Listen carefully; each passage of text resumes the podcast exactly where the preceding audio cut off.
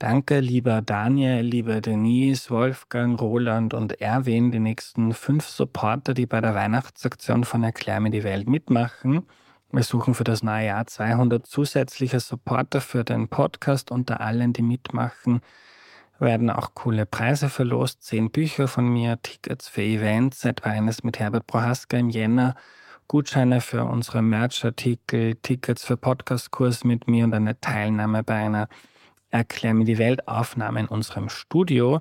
200 Supporter suchen wir, damit wir Erklär mir die Welt einen richtigen Boost geben können für mehr Events, Präsenz in Schulen, wollen Kurzvideos auf TikTok, YouTube und Co machen und hoffentlich durchstarten. Mit noch mehr Inhalten zu künstlicher Intelligenz, Israel, China, Kunst, Literatur, noch viele mehr da ganz viele Ideen und viel Lust und Erklär mir die Welt soll euch dabei helfen, die Welt mit wenig Aufwand besser zu verstehen.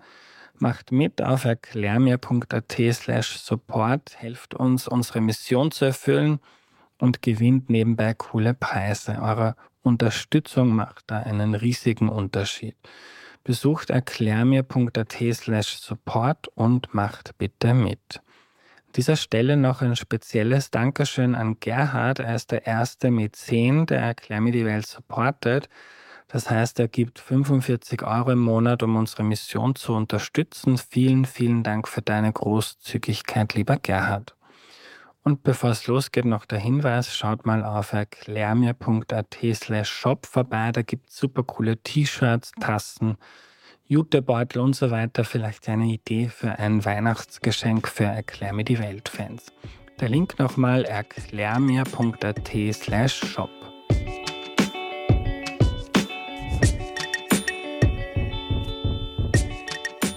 Hallo, ich bin der Andreas und das ist Erklär mir die Welt, der Podcast, mit dem du die Welt jede Woche ein bisschen besser verstehen sollst. Heute geht es um Kreislaufwirtschaft und was das bitte ist, das erklärt uns heute Karin Huber-Heim. Hallo. Hallo Andreas, danke für die Einladung. Danke fürs Kommen, liebe Karin. Kannst du dich zu Beginn noch kurz vorstellen, bitte? Sehr gerne. Ich habe 2020 das Circular Economy Forum Austria gegründet. Warum? Weil wir davor 2015 die Nachhaltigkeitsziele der Vereinten Nationen präsentiert bekommen haben. Ich bin schon sehr, sehr lange in der Nachhaltigkeitsbranche unterwegs, seit genau 14 Jahren, arbeite mit Unternehmen jeder Art und Größe und habe in der Zeit einfach bemerkt, dass wir Dinge ein bisschen weniger schlecht, ein bisschen besser, ein bisschen grüner, ein bisschen nachhaltiger machen können.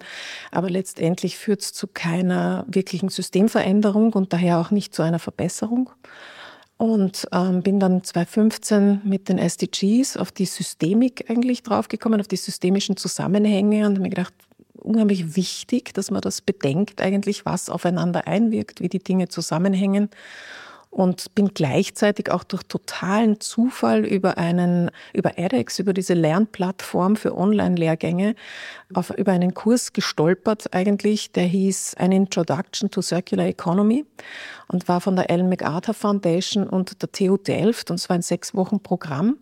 Und ich habe gedacht, ich, keine Ahnung, was das ist, aber es klingt interessant, will ich mir anschauen. Und es war wirklich ein Eye-Opener für mich ähm, und wirklich, also so eine, so, so eine echte, da sind so echt die Türen, alle Türen aufgegangen, weil mir plötzlich klar geworden ist, dass wir nie nachhaltig werden können, ohne dieses lineare System in ein regeneratives Kreislaufsystem zu verändern, ähm, weil solange wir Dinge schnell durchschleusen, wird nichts besser. Und das hat mich dann jahrelang beschäftigt. Äh, ich bin ganz Europa herumgefahren, habe äh, unterschiedliche Staaten, also so Konferenzen besucht und mir mal angehört, wie machen das andere Staaten. Holland war sehr weit voraus, die Schotten sind nachgezogen, die ganzen Skandinavier machen das, Länder wie Polen machen Slowenien macht's. Ähm, also ich habe mir gedacht, wie machen die das? Warum machen die das? Wie bringen die das an die Unternehmen, in die Wirtschaft? Und habe dann immer gewartet, dass es in Österreich jemand macht und habe mir gedacht, da trage ich dann was dazu bei. Und das hat niemand gemacht bis Ende 2019. Und dann wusste ich schon, jetzt kommt der EU-Action-Plan, Kreislaufwirtschaft. Und dann habe ich gesagt, so, wenn es jetzt keiner macht, dann muss ich es machen. Und dann ja. habe ich das Circular Economy Forum gegründet mit vier Organisationen zusammen. Und seither sind wir sehr, sehr stark gewachsen. Und ja, wir unterstützen jetzt Unternehmen auf dem Weg in die Kreislaufwirtschaft ehrenamtlich. Wir kriegen nichts bezahlt dafür, wir werden nicht gefördert. Wir werden teilweise projektgefördert. Wir haben sehr viele Kooperationen äh, mit unterschiedlichen Organisationen, aber alles sehr projektbezogen.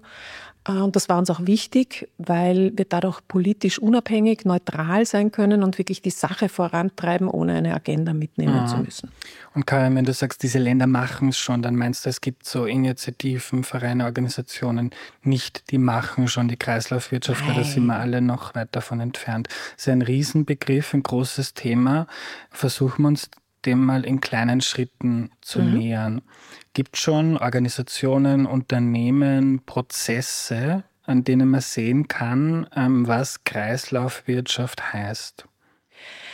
Ja, wie gesagt, Kreislaufwirtschaft ist ein riesiger, sage ich mal, ein sehr, sehr großer Querschnittsbereich durch die unterschiedlichen, durch unterschiedliche Thematiken eigentlich. Ja. In allererster Linie geht es darum, anders zu denken. Wir müssen daran denken, dass wir Ressourcen nicht verbrauchen, sondern gebrauchen. Und das beginnt eigentlich der ganze Prozess mit einem anderen Denken. Die Erde ist nicht für uns da und nicht alles, was auf dem Planeten wächst oder lebt, ist uns zu Diensten oder unserem, unserer Bequemlichkeit oder unserem Leben zu Diensten, sondern wir sind ein Teil des Gesamtsystems. Dieses System beginnt sich jetzt langsam gegen uns zu wenden, aufgrund unserer Art und Weise, mit den Lebenssystemen umzugehen. Und daraus sozusagen entwickelt sich eine Notwendigkeit, einfach den Druck von den natürlichen Ressourcen zu nehmen, Aha. egal ob die nachwachsen oder nicht. Wir müssen weniger verbrauchen, die Dinge länger verwenden, länger im Gebrauch halten, Produkte, Materialien wieder mehr wertschätzen und sie auch dadurch dann eben durch längeren Gebrauch, durch Reparatur, durch Wiederverwendung, ähm, durch Teilen, Scheren, Vermieten etc. weniger Abfall produzieren. Aha. Das ist das Ziel einer Kreislaufwirtschaft, ist es weniger Ressourceneinsatz und weniger äh, Abfall zu produzieren, aber bei anhaltendem Wohlstand, Wohlbefinden der nicht mehr Verbraucher, sondern nun Gebraucher. Also nicht einfach zurück in die guten alten Zeiten, sondern Nein. modern, aber nachhaltig. Du hast im Vorgespräch mit mir von vielen tollen Beispielen erzählt. Mhm. Vor allem, du hast schon gesagt, du warst in den Niederlanden mhm. und da gibt es zum Beispiel äh, Philips. Mhm. Flughafen. Mhm. Erzähl mal, was probieren die? Also das ist eines der meistgebrauchten und meistverwendetsten Beispiele, weil es so ein Erfolgsmodell ist. Philips hat sich eben vor mehreren Jahren, schon vielen Jahren eigentlich so um, um 2015 herum, äh, eben mit diesem Kreislaufgedanken auseinandergesetzt und sich überlegt, als, als Beleuchtungskörperproduzent, was bedeutet Kreislaufwirtschaft für uns? Ähm, und sie sind dann, okay, was heißt das? Wir produzieren weniger, das heißt, wir verkaufen auch weniger. Wie, wie können wir sozusagen weiterhin im Geschäft bleiben? Wie kann das gehen? Wir wollen aber das, was brauchen die Menschen? Die brauchen eigentlich, wollen keine Glühbirnen besitzen, sondern die wollen es hell haben, die wollen Beleuchtung haben. Ähm, und dann haben sie ein Konzept entwickelt und das ist eben tatsächlich ein großer Erfolg geworden, dass sie nicht mehr Beleuchtungskörper verkaufen, also Glühbirnen oder anderes, sondern dass sie Beleuchtung verkaufen. Das Service, also nicht, also quasi nur die Funktion und nicht mehr das Material. Und sie haben sehr ähm, qualitativ hochwertige Beleuchtungskörper entwickelt. Sie verkaufen das im B2B-Bereich, also nicht an Privathaushalte oder sowas, sondern im großen Stil an Bürogebäude, an und eben an den Flughafen Schiphol in Amsterdam, der zu den größten Flughäfen der Welt gehört, ähm, und haben mit denen einen Vertrag. Sämtliche Beleuchtungskörper am Flughafen Schiphol ähm, gehören Philips. Die gehören nicht Schiphol, sondern sie gehören Philips. Philips wartet sie, hält sie in Schuss, serviciert sie ersetzt Materialien. Wenn etwas kaputt wird, wird repariert oder ersetzt. Daher ist es auch im Interesse von Philips, ähm, diese Beleuchtungskörper zu einem sehr, in einer sehr hohen Qualität herzustellen und sehr lang haltbar zu machen. Klar, weil dann haben sie weniger Servicearbeiten zu tun. Und weil jetzt so ein großer Konzern wie Philips jetzt nicht sich umdrehen kann von heute auf morgen und auch nicht in ein paar Jahren, hat man dieses Projekt über ein Start-up gestartet, im wahrsten Sinne des Wortes, zusammen mit einem Start-up, das Signify heißt. Und Signify hat man hochgezogen mit diesem Geschäftsmodell Light as a Service. Und das ist mittlerweile so groß, dass es an die Börse gegangen ist vor kurzem, also vor ein paar Jahren schon, und ist hoch erfolgreich mit diesem Konzept. Und das ist ein sehr gutes Geschäftsmodell der Kreislaufwirtschaft, das wir in der Zukunft noch viel öfter sehen müssen, dass man nämlich viele Dinge nicht besitzen muss, weil wir wollen ja nur das Service. Das Service des Waschens, das Service des Kühlens, das Service der Beleuchtung, das Service der Mobilität. Ich muss eigentlich keinen Kühlschrank besitzen, der ist mir eigentlich egal. Ich möchte nur, dass meine Sachen kühl stehen. Mhm. Also das ist eine andere Art, über die Dinge nachzudenken. Bevor wir dann weiter ins große Politische gehen, da passiert ja viel in den nächsten mhm. Jahren. Stichwort Kühlschrank. Ein anderes Beispiel, ähm, Küchen mieten statt mhm. besitzen. Mhm. mhm. Ja, das ist auch ein ganz tolles Unternehmen aus den Niederlanden. Ein, auch ein junges, die sich also mit großem Enthusiasmus dem Thema, brauche ich eine Küche, also möchte ich eine Küche besitzen? die Küchenmöbel, muss das alles mir gehören oder möchte ich eine Küche benutzen, also nutzen? Und die entwickeln Küchen, die modular gebaut sind. Das heißt, äh, ich kann alles auseinandernehmen, zusammensetzen in unterschiedlichen Varianten und äh, stellen das äh, vorwiegend Expats, Studenten, jungen Familien zur Verfügung als Mietmodell einerseits, dass Küchen mitwachsen können, andererseits, dass Küchen relativ schnell und unkompliziert von einem Ort an den anderen aufgebaut werden können oder dass eben Küchen nur für ein paar Jahre benutzt werden, weil man oft in Wohnungen zieht, also zumindest in den Niederlanden, wo keine Küchen drinnen sind. Also es sind tatsächlich leere Räume. Und wenn man sich jetzt jedes Mal, wenn man alle paar Jahre umzieht, das hat dort auch was mit der Vertragssituation für die Mieten zu tun, wenn man alle paar Jahre umzieht, müsste man eigentlich theoretisch entweder die Küche jedes Mal mitnehmen, die passt aber nicht immer in ah. jeden Raum. Und die machen das so, dass jeweils angepasst an die jeweiligen Wohnverhältnisse die Küche dann aufgebaut, wieder abgebaut wird. Und alles, was nicht mehr in Verwendung gebracht wird, wird wieder aufbereitet und wird bereitgestellt für eine nächste Küche für jemand anderen, der ebenso das Bedürfnis nach Küche hat. Also auch ein, also ein großartiges Modell, finde ich, ist es sicher nicht jetzt für jeden. Also das mhm. heißt jetzt auch nicht, dass diese Dinge für alles und jedes passen, aber für gewisse Lebenssituationen äh, und Bedürfnisse ist das sicher eine gute Sache. Weil so eine Küche ist ganz schön teuer, ne, wenn man die mhm. kaufen muss. Also ich kenne einige Leute, die, bei denen das praktisch gewesen wäre, die nämlich ausgezogen sind und dann muss man die Küche mitnehmen und man braucht eigentlich. ja, absolut. Braucht nicht die Küche. Ja. ja. Also mhm. Miele zum Beispiel hat ein äh, Projekt auch schon des Längeren, auch in den Niederlanden, mit einem Startup entwickelt, das heißt Bundles. Und die haben äh, Washing as a Service, also Whiteware as a Service. Whiteware ist äh, Waschmaschinen, Kühlschränke, Trockner, Geschirrspüler. Und da geht es auch darum, also dass die das als Mietmodell zur Verfügung stellen. Miele Waschmaschinen sind sehr teuer und sehr, sehr, aber sehr, sehr langlebig, äh, sind so gebaut, das funktioniert sehr gut. Ähm, und, und Leute haben gerne sehr hochwertige Geschirrspüler, aber wenn ein Geschirrspüler oder ein, eine Waschmaschine 1500, 1000 aufwärts oder sowas oder noch mehr kostet, ähm, ist das jetzt nicht unbedingt jedermanns Budget. Und über dieses Start-up äh, kann man unterschiedliche Modelle ähm, zu einem Monatsabo mieten und kann sie dann nützen in voller Funktion. Das bleibt immer, also in dem Fall ist das Startup zwischengeschaltet. Die Maschinen gehören dem Startup, äh, Bundles eben und ähm, man mietet das Service von Waschen, Kühlen, Trocknen etc. Also mhm. eigentlich eine klasse Sache. Also Kreislaufwirtschaft wird dann nicht heißen, statt wie früher die Glühbirne einfach wegzuwerfen, einfach die Glühbirne dann auseinanderzunehmen und was Neues draus zu machen.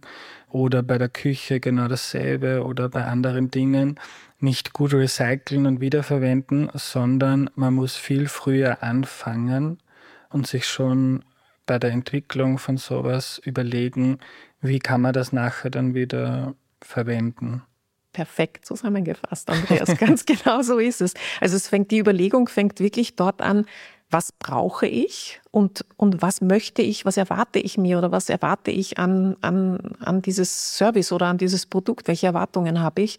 Und dort setzt dann das Design ein, also die Gestaltung eines Produkts, eines Prozesses, eines Geschäftsmodells oder eines Systems. Ne? Also wenn wir wollen, dass sich auch Menschen mehr so verhalten können, müssen wir auch anfangen, irgendwann einmal dieses System umzugestalten. Und, und dann kommen wieder Unternehmen ins Spiel, die ihre Geschäftsmodelle umgestalten müssen und eben von einem Verkaufen, Verkaufen, Verkaufen und möglichst viel und möglichst schnell, dass die Leute das ersetzen und wieder was Neues kaufen, die müssen sich auch umstellen und, und daher ist eben der Umweg über, über so Corporate Ventures, Startups, ähm, Pilotprojekte natürlich ein guter, weil gerade so, ein, also als Startup hat man es leicht, oder leicht, leicht ist es nicht, aber ähm, mhm. hat man es leicht Herz, sozusagen das zu designen oder das zu konzipieren, aber als arriviertes Unternehmen ist es für viele halt betriebswirtschaftlich eine massive Umstellung. Ne? Jetzt ist das ja eine riesige Veränderung. Wenn ich jetzt an die Generation meiner Eltern denke, da war Fortschritt immer, ähm, ich besitze mein Haus, ich habe ein schöneres Auto, ist was Tolles, äh, verdiene mehr, ich besitze was und ist ja nicht nur bei meiner Elterngeneration genügend Freunde von mir am Land, die zeigen sehr stolz her ihr Haus, das sehr groß ist, mit einem großen Garten und da gibt es ganz viele Dinge da steckt sehr viel an Materialressourcen drin. Also das ist ja eine riesige Veränderung auch im Kopf oder im Denken. Da braucht es ja nicht nur schlaue Startups, sondern das ist ja eine Sache, die Generationen braucht. Ja, absolut. Also das ist ein Generationenprogramm. Das ist nichts, was wir innerhalb einer Generation schaffen werden. Ich bin davon überzeugt, dass wir es schaffen, weil wir wurden ja auch zum Verbrauchen erzogen hat es ja bis ähm, in unsere Großelterngeneration nicht gegeben. Da wurde alles verwendet, so lang wie möglich eben, genau das. Ähm, mhm. und und so, so, so, so intensiv wie möglich und so wenig wie möglich äh, Abfall produziert. Und bis in die 80er Jahre ist uns das noch halbwegs gelungen, innerhalb planetarer Grenzen mit diesem, in diesem Modell zu bleiben. Aber danach ist es halt vollkommen ausgeufert. Und ich glaube, ähm, dass es durchaus ein, ein, einem Zeitgeist auch entspricht, sich von diesem Ich besitze, also bin ich oder ich ähm, habe, also bin ich, von diesem wie viel ich habe, das definiert mich, uns zu lösen, halt so ein bisschen äh, diesen, diesen, diesen postmateriellen, diese postmateriellen Individuen äh, irgendwie in die, mehr in, die, in eine breitere Masse zu bringen oder in, zumindest in neue, in jüngere Generationen hineinzubringen. Also meine Tochter zum Beispiel, die lebt zu, zufällig in den Niederlanden, aber die, die braucht kein Auto mehr, das interessiert sie nicht. Die will mit, weiß ich nicht, Uber oder dem Fahrrad oder mit der Bahn von A nach B kommen. Die muss dazu kein Auto besitzen. Das bedeutet für sie nicht mehr Freiheit. Die Generationen meine Generation ist wahrscheinlich so alt wie deine Eltern, für uns war das erste Auto Freiheit, weil wir uns endlich bewegen konnten und nicht auf niemanden mehr angewiesen waren. Aber das hat sich doch in der Gesellschaft sehr, sehr stark verändert. Ne? Ah. Zumindest in unseren Gesellschaften. Und es geht auch bei der Kreislaufwirtschaft tatsächlich in unseren Breiten, also in den reichen westlichen Industriestaaten geht es um ein weniger und anders. Und in anderen Staaten auf dieser Welt gibt es Kreislaufwirtschaft aus einem Mangel heraus. Ne? Und so wie wir das früher auch hatten. Also, ah. Und Kreislaufwirtschaft gibt es überall, von China bis, äh, und es gibt auch überall Pläne dazu, von, von China über Afrika bis nach Südamerika oder, oder die Vereinigten Staaten. Also da machen sich gerade alle darüber Gedanken, aus, aus den unterschiedlichsten Gründen. Mhm. Jetzt hast du schon die Mobilität angesprochen. Mhm. Beim Auto ist das eine Sache. Carsharing gibt es ja jetzt schon sehr lange. Funktioniert auch recht gut. Ich nutze das meistens, wenn ich ein Auto brauche. Aber obwohl es gut funktioniert, technisch, vermisse ich die Massen, die sagen, endlich werde ich vom Auto befreit, jetzt kann ich es mal mieten, sondern die meisten Leute besitzen es lieber selbst oft auch mit guten Gründen, wenn man mit Familien spricht, die sagen, ja, nervig, der Kindersitz, was tue ich damit? Ich fahre hin oder ich habe viel Gepäck, wo lasse ich das? Ja, also. Ja. Also es ist sicher nicht etwas, was für jedes Lebensmodell mhm. passt. Mhm. Also so ein Teilen und Scheren. Als Mutter von drei Kindern kann ich sagen, ich hätte es gehasst, wenn ich mir jedes Mal ein Auto hätte mieten müssen mit meinen drei Kindern. Da ist es wichtig, in gewissen Lebensphasen ist es sicherlich nach wie vor notwendig, ein eigenes zu haben aber auch in, das hängt auch davon ab, wo man lebt. Also wenn ich am Land bin, da ist oft der letzte Kilometer schwierig, aber in der Stadt wird es zunehmend leichter mit Öffis, mit Fahrrädern, mit zu Fuß gehen, mit Carsharing. Gerade in den Städten wird es uns leichter gemacht und, und man merkt das auch. Also je je bequemer etwas ist, je einfacher etwas ist, desto eher nehmen es die Leute an. Und natürlich dort, wo es schwierig wird, findet man 15 Workarounds, warum man es nicht machen sollte mhm. und zu Recht. Warum nicht? Ja, also, wobei ich auch genug Leute kenne, die irgendwo ähm, am Land leben und jetzt mittlerweile schon bis zur Bahnstation mit dem Fahrrad fahren zum Beispiel. Und ich wäre bei Gott nicht glücklich, wenn wir, so wie man das jetzt sieht, ähm, sämtliche Wege dann nur mehr mit Rollern oder Carsharing fährt. Ne? Also ein bisschen Radfahren oder zu Fuß gehen und vor allem mit Öffis fahren ist gerade in den Städten, das ist zirkuläre Mobilität in den Städten. Und wie gesagt, am Land oder das Verhalten von uns allen richtet sich nach dem System, innerhalb dessen wir uns bewegen. Mhm. Und ein Mobilitätssystem bei unserem Land oder in den Weiten Amerikas schaut sicher anders aus als eines in Wien oder New York oder London. Also da muss man schon differenzieren. Da gibt es keine uh, One-Size-Fits-All-Lösung. Und ist aber dann auch die Frage nicht nur, wie gut funktioniert es technisch, sondern wie billig oder einfach ist auch die Alternative. Gibt es zum Beispiel, Österreich haben wir das erst angeschaut, hat im Vergleich mit West- und Nordeuropa die mit Abstand niedrigsten Steuern auf Diesel oder Benzin. Oder was kostet ein Parkplatz, wenn ich jetzt in der Stadt, wenn ich ein Wiener bin, packe ich für 10 Euro im Monat, ist quasi geschenkt von der Allgemeinheit. Wenn man das fair mit einem fairen Preis besetzen würde, würde es 150, 200 Euro zum Beispiel kosten. Dann ändern sich auch die Kalkulationen. Genau. Ändere ich das System, ändere ich die Art und Weise, wie wir uns darinnen verhalten. Und Steuern hätten eigentlich die Funktion zu steuern in die richtige Richtung. Davon sehen wir hoffentlich mehr, wenn es ernst gemeint ist. Ähm, und Österreich zum Beispiel gehört zu den Ländern äh, mit den meisten Straßenkilometern pro Kopf. Also ja, klar, ist ganz klar, wenn ich Straßen baue, wird jemand drauf fahren. Ne? Also mhm. wenn ich das System zur Verfügung stelle, wird das System genutzt. Aber wenn ich das System verändere, verändere ich auch das Verhalten. Ja.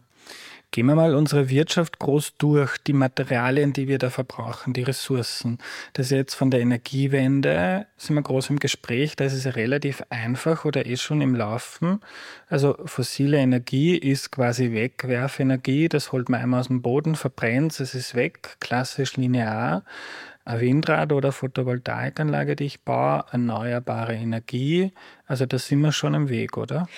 Also ich würde sagen, die Entscheidung ist gefallen, dass wir am Weg sind. Ich habe heute gerade erst gelesen, es hat mich sehr erschüttert, dass wir bis 2030 einen Erdöl- und Erdgas-Exploration-Boom der Sonderklasse sehen werden, äh, weltweit inklusive österreichischen Unternehmen, die sich daran beteiligen, äh, jetzt Strukturen zu schaffen, um weiterhin Gas zu produzieren, das eigentlich eine Brückentechnologie sein sollte.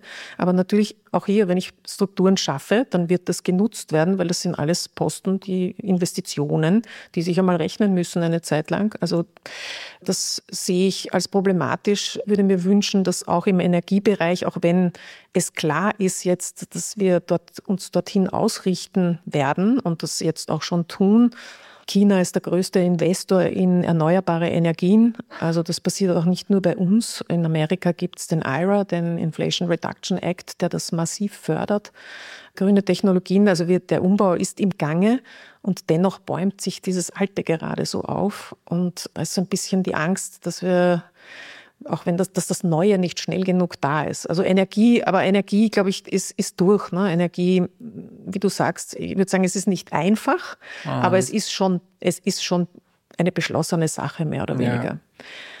Und da haben wir auch schon eine gute Vorstellung, wie das dann ausschaut. Und ich versuche jetzt ein paar Bilder zu schaffen, wie, wie, wie das so in der Zukunft ausschauen kann. Wenn ich jetzt dran, dran denke, wo wir äh, als Gesellschaft noch viele Ressourcen verbrauchen, Mobilität haben wir jetzt auch schon besprochen. Dann gibt es noch ganz viele Ressourcen, die für den Bau von Wohnhäusern, Gebäuden, Büros etc. verwendet werden. Das ist ja jetzt auch schon so bei gewissen Materialien, Stahl zum Beispiel, dass man das nicht einfach weghaut, wenn man was abreißt, sondern wiederverwendet. Wo stehen wir da und wie könnte da eine Zukunft ausschauen? Also die Bauwirtschaft ist zusammen mit der Energiewirtschaft äh, sind die größten Emittenten, muss man sagen. Österreich ist auch ein Bauweltmeister, was das anbelangt oder anbetrifft. Ich würde sagen, wir stehen bei der Erkenntnis. Ähm, die Erkenntnis ist da. es wird jetzt überlegt, wie kann man das steuern, sozusagen, wie kann man den, die Rahmenbedingungen setzen, um das zu steuern. Also da kann man jetzt radikal, könnte man radikal sein und sagen, es gibt keinen Abriss mehr oder es darf keinen Neubau mehr geben zum Beispiel. Ne? Es darf jetzt nur mehr Verdichtung, Renovierung, äh, Weiterbauen, Instandsetzung geben etc. Das erscheint sehr vielen äh, Menschen als nicht machbar. Ich glaube, dass viel mehr machbar ist, als wir uns derzeit vorstellen können und dass uns für vieles die Vorstellungskraft fehlt, weil wir auch dann, wir reden zwar immer sehr viel über Innovation und Forschung und Entwicklung, aber wir wenden zu wenig an oder wir bringen zu wenig dann tatsächlich auf den Boden. Und ich glaube, dass man hier einen einen, wie soll ich sagen, eine Erkenntnis herstellen muss, dass wir schon sehr viele äh, Lösungen aus der Forschung, aus, aus der Technologieentwicklung, äh, auch, auch aus der Architektur haben. Und, und es gibt schon gute Beispiele, die werden immer wieder hergezeigt und bewundert und ach so toll. Aber so unsere alten Gehirne, die, die bleiben so gern in den Bahnen und egal, ob ich dann ein Immobilienentwickler bin oder ein Industrieunternehmen oder ein Politiker oder ein Konsument, ich greife immer wieder zum selben. Mhm. Und ich glaube, da muss jeder sozusagen ein bisschen an sich rütteln und sagen, okay, wie kann es ganz anders gehen? Ich möchte, bevor ich eine Entscheidung treffe, möchte ich alles mal ganz anders denken oder ja. ganz neu denken. Zumindest versuchen. Ja. Also so auch, du hast schon gesagt, äh, verdichten, renovieren statt neu bauen. Mhm. Aber wenn man jetzt sowas baut, was man auch in der Zukunft wird man neue Häuser bauen oder Wohnblöcke, dann ist da drinnen halt äh, Sand, Zement, Glas, Stahl, irgendwo Holz in den Möbeln, in den Böden etc. In so einer kreislauffähigen Welt, lass uns mal träumen, wie wird so ein Haus gebaut, dass man da möglichst viel auch wiederverwenden kann und nicht dann nach dem Haus wieder von vorne anfangen muss, jetzt braucht man wieder den Sand. Ja, so ein kreislauffähiges Haus besteht erstens mal aus sogenannten Monomaterialien. Das heißt, ich vermische diese Materialien nicht. Das ist der größte, das größte Problem, nämlich beim, beim Abbau also wenn du ein Haus nicht abreißt, sondern abbaust, ist, dass du heute manche Materialien nicht mehr auseinanderkriegst. Fenster sind verklebt, Rahmen sind äh, Holz mit Kunststoffen gemischt, Stahl und Zement sind vermischt. Das kriegst du alles nicht mehr auseinander. Und äh, diese, diese gemischten Materialien sind eigentlich das größte Problem, weil das kannst du nicht mehr wieder in den Einsatz bringen. Du kannst es auch schlecht recyceln, weil du kriegst es nicht mehr auseinander. Es geht in die Deponie. Das ist schlecht. Oder thermische Verwertung. Ja? Weil alles, was sozusagen an Material da wäre und verbrannt wird, ich meine, auch wenn sich bei uns Leute freuen, ach, es wird Energie, schön, aber das Material ist weg. Das heißt, ein, ein kreislauffähiges Haus besteht aus einzelnen Materialien, die zusammengefügt werden, aber auch eben wieder auseinandergenommen werden können. Das heißt, weder sind die Materialien gemischt, noch sind sie so verbunden, dass sie eben zum Beispiel verklebt oder verschmolzen sind, sondern sie sind gesteckt oder so angepasst aneinander, dass sie durch Schwerkraft zum Beispiel aneinander haften und nicht durch ähm, Chemikalien. Und dann ist so ein Haus auch besteht aus einzelnen, sage ich mal, Modulen, durchaus auch Fertigbauteilen, die, die in, in, in Einzelteilen ganze Fassaden oder ganze Wohnungseinheiten zum Beispiel, die du dann als Ganzes zum Beispiel nehmen kannst und irgendwo anders wieder einbauen kannst oder, oder so umbauen kannst, dass aus einem Büro ganz leicht wieder Wohnungen werden können, weil bereits alle Anschlüsse mitgedacht sind, weil du die Wände einziehen kannst etc. Also etwas, was jetzt zum Beispiel durch die Leerstände in Bürobauten versucht wird. Aber das ist, so sind Gebäude derzeit nicht konzipiert für eine andere Nutzung. Und dieses, diese Multi-Usage, also Mehrfachnutzung, muss auch mitgedacht werden von Beginn an von den Architekten, die dieses Gebäude konzipieren. Und jedes Gebäude, das heute konzipiert wird, sollte mindestens auf 100 Jahre angelegt sein. Und da wären wir einen Schritt weiter, wenn wir das schaffen würden.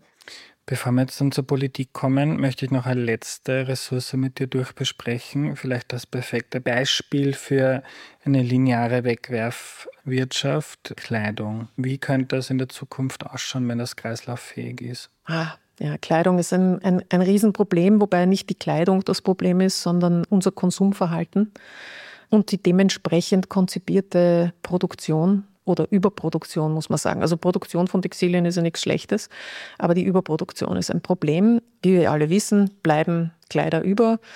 Das heißt, auch bei Kleidern sozusagen oder bei Textilien, bei Bekleidung wäre es zuallererst mal wichtig, sie hochwertig, also aus, aus besseren Materialien zu machen. Schluss mit billig, also im Prinzip ist alles, wo fast oder billig, also schnell oder billig draufsteht, egal ob es äh, ein Nahrungsmittel ist oder ein Bekleidungsstück oder sonst irgendein Produkt. Schnell und billig zusammen ist mal nie nachhaltig und ist auch nicht kreislauffähig. Das heißt, auch Kleidung ähm, besteht aus, sage ich mal, Mischfasern.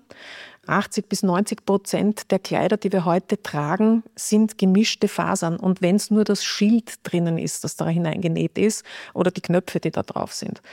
Das ist nicht so tragisch. Knöpfe kriegt man runter, Schilder kann man zur Not rausschneiden, aber alles, was sozusagen in, ins Gewebe eingebaut ist, kriegt man nicht mehr auseinander.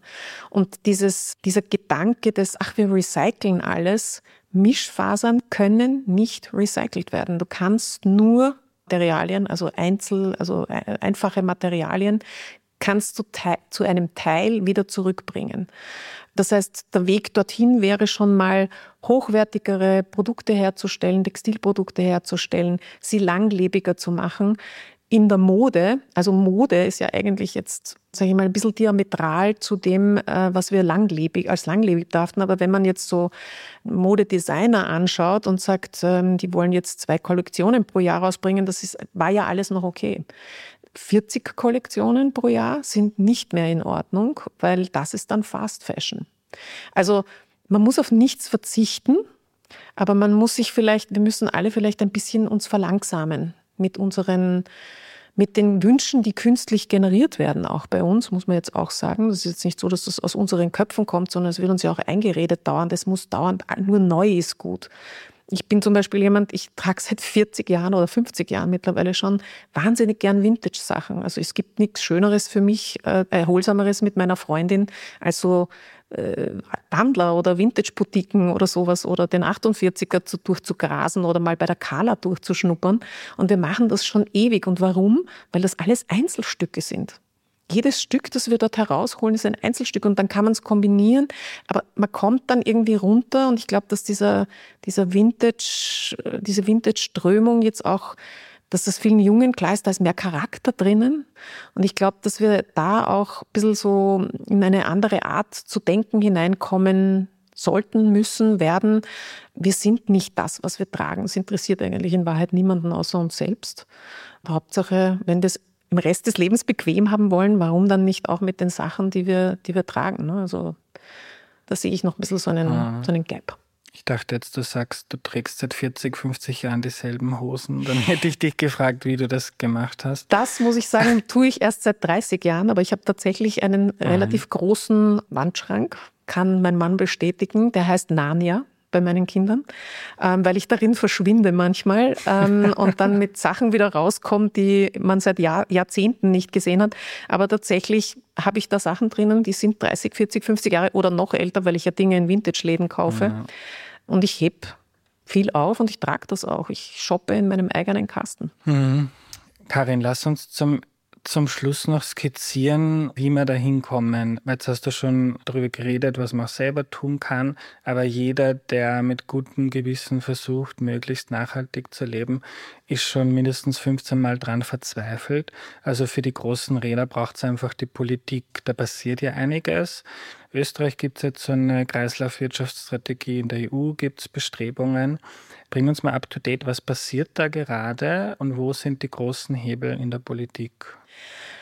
Die EU hat 2020 eben, Anfang 2020, den ähm, Circular Economy Action Plan rausgebracht, der besagt, dass diese Transformation zu einem, zu einer nachhaltigeren Wirtschaft und Gesellschaft ganz stark beruht darauf, eben Ressourcen besser einzusetzen, effizienter einzusetzen, weniger von den Ressourcen zu verschwenden und sie tatsächlich nur für das einzusetzen, was wir wirklich brauchen und weniger Müll zu produzieren. Dieser Actionplan gilt sozusagen für alle Länder Europas. Die muss ja auch sagen, dass diese Pläne, die die Kommission da herausbringt, die beruhen darauf, dass sich die Länder Europas zu den nachhaltigen Entwicklungszielen der Vereinten Nationen 2015 bekannt haben und der Kommission den Auftrag gegeben haben, eine Strategie zu entwickeln, die für den ganzen Kontinent gilt, weil es macht natürlich keinen Sinn, das zu fragmentieren in lauter kleine Länder. Dann hat wieder Frankreich was anderes als Deutschland und Österreich was anderes als die Schweiz oder das sowieso, aber als andere Länder. Ähm, aber sondern dass wir hier eine, einen einheitlichen Markt bilden und einen Markt auch bauen können, der auch für Sekundärmaterialien, also für gebrauchtes oder bereits im Einsatz gewesenes Material jeder Sorte ähm, groß genug ist, dass das wirtschaftlichen Sinn macht. In Österreich wurde das umgesetzt, so wie in allen anderen Ländern musste dann diese Kreislaufwirtschaftsstrategie umgesetzt werden auf nationaler Ebene. Wir haben das seit äh, Dezember 2022 und wir haben in Österreich eine sehr, wie sagt man, highly acclaimed, also eine sehr bewunderte ähm, oder sehr ähm, anerkannte. anerkannte, genau anerkannte Strategie. Warum äh, in Europa? Weil wir eines von drei Ländern sind, das absolute Ziele hat. Was heißt, dass wir bis 2050 den Materialverbrauch pro Kopf, der derzeit bei 33 Tonnen liegt, auf sieben Tonnen reduziert haben wollen. Also wie gesagt, 2050, Generationenprogramm. Und sieben Tonnen heißt jetzt auch nicht, wir dürfen alle nichts mehr haben, sondern wir brauchen diese Geschäftsmodelle dazu eben. Wir brauchen dieses Teilen, wir brauchen dieses, diese neuen, dieses neue Wirtschaften, ähm, auch Jahr, Innovation, auch Jahr Digitalisierung. Hast du, Entschuldigung, pro Jahr hast du gesagt. Also 33 Jahr. Tonnen ja, genau. pro, Jahr. pro, Jahr. Muss man sich mal vorstellen. Ja, 33.000 Kilo an Materialien pro Jahr. Wobei da auch eben die Energie mit mhm. eingerechnet ist, also auch das, äh, die fossile Energie, die wir derzeit noch im System haben. Das heißt, durch die Energiewende wird sich dann natürlich etwas reduzieren, ähm, auch klar. Aber eben, wie du vorher schon gesagt hast, Bau, ja, die Art und Weise, wie gebaut wird, wie, wie Straßen benutzt werden, gebaut werden, ähm, wie wir konsumieren, all diese, all diese äh, Thematiken spielen damit rein in den sogenannten Materialfußabdruck jedes Einzelnen. Dies zu steuern sozusagen und auf den Boden zu bringen, gibt es seit, ähm, seit gerade eben erst, eigentlich seit 5. Oktober, eine äh, Taskforce Circular Economy in Österreich. Die besteht ähm, aus fünf Ministerienvertretern, wurde von zwei Ministerien, äh, vom, BM, äh, vom Klimaministerium und vom Arbeits- und Wirtschaftsministerium ins Leben gerufen. Und es sitzen fünf Ministerien drinnen, vier Unternehmen, zwei Vertreter der Zivilgesellschaft, also zwei Organisationen, eine davon eine Jugendorganisation und fünf unterschiedliche Wissenschaftsvertreter aus unterschiedlichen Disziplinen. Ich habe den Vorsitz für diese Kommission und wir haben den Auftrag, in den nächsten fünf Jahren Empfehlungen zu entwickeln für die Ministerien, um den, um die, den richtigen steuernden Rahmen äh, zu setzen, die richtigen Maßnahmen zu setzen, um eben diese Kreislaufwirtschaftsstrategie-Ziele, die wir schon haben, auf den Boden zu bringen und ins, ins Leben zu bringen, in die Gesetzgebung auch zu bringen, in den unterschiedlichsten Ministerien. In erster Linie beraten wir natürlich äh, das BMAW und die, das Klimaministerium. Ah. Also wenn jetzt die Leute, die uns zuhören, da gerne mitmachen möchten, mitwirken möchten, dann geht es nicht nur darum, mit dem Radl zu fahren und Secondhand einzukaufen, sondern vielleicht viel wichtiger, einmal den eigenen Bürgermeister, die wenigen Bürgermeisterinnen, Gemeinderäte, Bezirksräte mal ein bisschen auf die Nerven zu gehen und zu fragen, was machen wir denn da eigentlich? Ganz wichtig. Also das ist das Wichtig, das ist das Um und Auf. Auch Unternehmen, also bitte auch an Unternehmen zurückspielen. Wir alle, die wir konsumieren, haben die Macht des Geldes in der Hand, ja, die Macht der Geldbörse. Wenn wir mit Unternehmen reden, dann sagen die immer, ja, aber der Kunde fragt nicht danach, der Kunde will es nicht, der Konsument macht es nicht oder nimmt es nicht an das heißt, wenn wir das wollen, müssen wir auch zeigen, dass wir das wollen. Ja? Dass wir, also auch mit dem, mit jedem Tag, wo wir was bezahlen, aber auch in Richtung Politik, weil die Politik, was ist der Auftrag der Politik?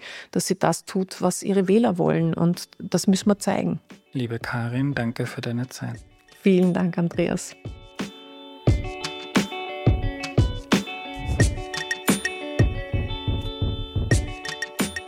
Was nehme ich mir mit? Recycling ist nur der aller, allerletzte Schritt, wenn es um Kreisläufe geht. Also Papier, Plastik oder Glas kann man im Kreislauf halten, zumindest einige Male, wenn man es trennt und dann wieder verarbeitet. Mehrwegflaschen spielen eine Rolle, das ist aber nur ein ganz, ganz kleiner Teil. Und wenn man es ernst meint und weg will von der linearen Wegwerfgesellschaft, dann braucht es da viel, viel mehr. Nämlich die Perspektive ganz von Beginn an auf die Prozesse zu schauen. Wie baue ich ein Haus, damit man die Rohstoffe danach wieder verwenden kann? Wie baue ich ein Handy oder wie erzeuge ich ein T-Shirt oder ein Kleid? Im Batteriebereich passiert da derzeit etwa sehr viel. Wir brauchen extrem viel Materialien, damit wir die E-Autos alle mit Batterien ausstatten können. Und da werden gerade Milliarden Euro investiert, damit man diese Batterien auch recyceln kann. Das tun die Firmen freiwillig, weil sie damit Geld verdienen oder sich sparen und das ist ein Teil der Lösung.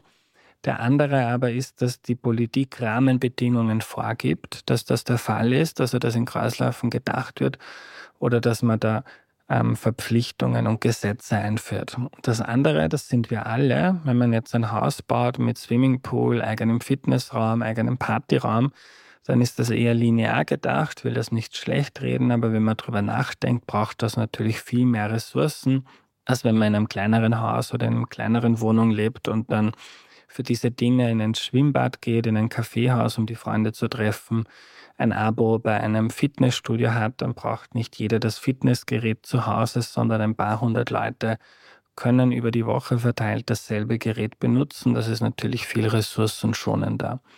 Und das ist auch ein Teil der Lösung, dass wir manche Dinge nicht mehr besitzen, sondern nur mieten. Ob das jetzt das Licht ist am Flughafen in Amsterdam oder das Auto oder bei manchen vielleicht sogar die eigene Küche, wie wir gehört haben. Wenn du mehr zum Thema erfahren möchtest, dann hör mal in die Folge 199 rein. Das ist eine echt gigantisch gute Episode von Erklär mir die Welt. Da geht es um Wasser und den Wasserkreislauf, der ja essentiell für unser Leben ist. So, unser Angebot bei mir die Welt. Ihr versteht die Welt mit wenig Aufwand besser. Wenn euch das hilft, dann unterstützt den Podcast bitte auf erklärmir.at slash support. Schaut mal in unserem Shop vorbei, da gibt es T-Shirts, Pullis, Jutebeutel oder Heferl für Erklär mir die Welt-Fans. Der Link erklärmir.at slash shop. Könnt ihr Erklär mir die Welt News gratis abonnieren per E-Mail, Signal, Telegram oder WhatsApp. Einfach auf erklärmir.at slash news gehen. Dort gibt es Infos über Gewinnspiele, Events, neue Folgen, Fragen, Aufrufe an alle Tipps von mir für Bücher, Filme, Serien, die ich empfehle. Außerdem haben wir einen Discord-Channel zum Connecten untereinander und wir bauen auch gerade einen YouTube-Channel auf. Ihr könnt dort alle Aufnahmen seit Mai des heurigen Jahres auch mit Video schauen, wenn euch das interessiert. Und kurze Ausschnitte davon gibt es auch auf TikTok oder Instagram. Und wir sind natürlich auch auf Facebook, also wo auch immer du bist, du kannst dich mit Erklär mir die Welt connecten und dort mehr über unsere Arbeit und Inhalte erfahren. Am Ende noch Danke an Sidonie, Sagmeister, an Missing Link, Audio Funnel und DoMotion für die gute Zusammenarbeit. Wir hören uns nächste Woche am Dienstag. Da kommt dann eine Folge zur Psychologie des Einkaufens. Was geht in unseren Köpfen vor, wenn wir im Supermarkt stehen und etwas Neues kaufen? Bis dahin eine gute Zeit, euer Andreas.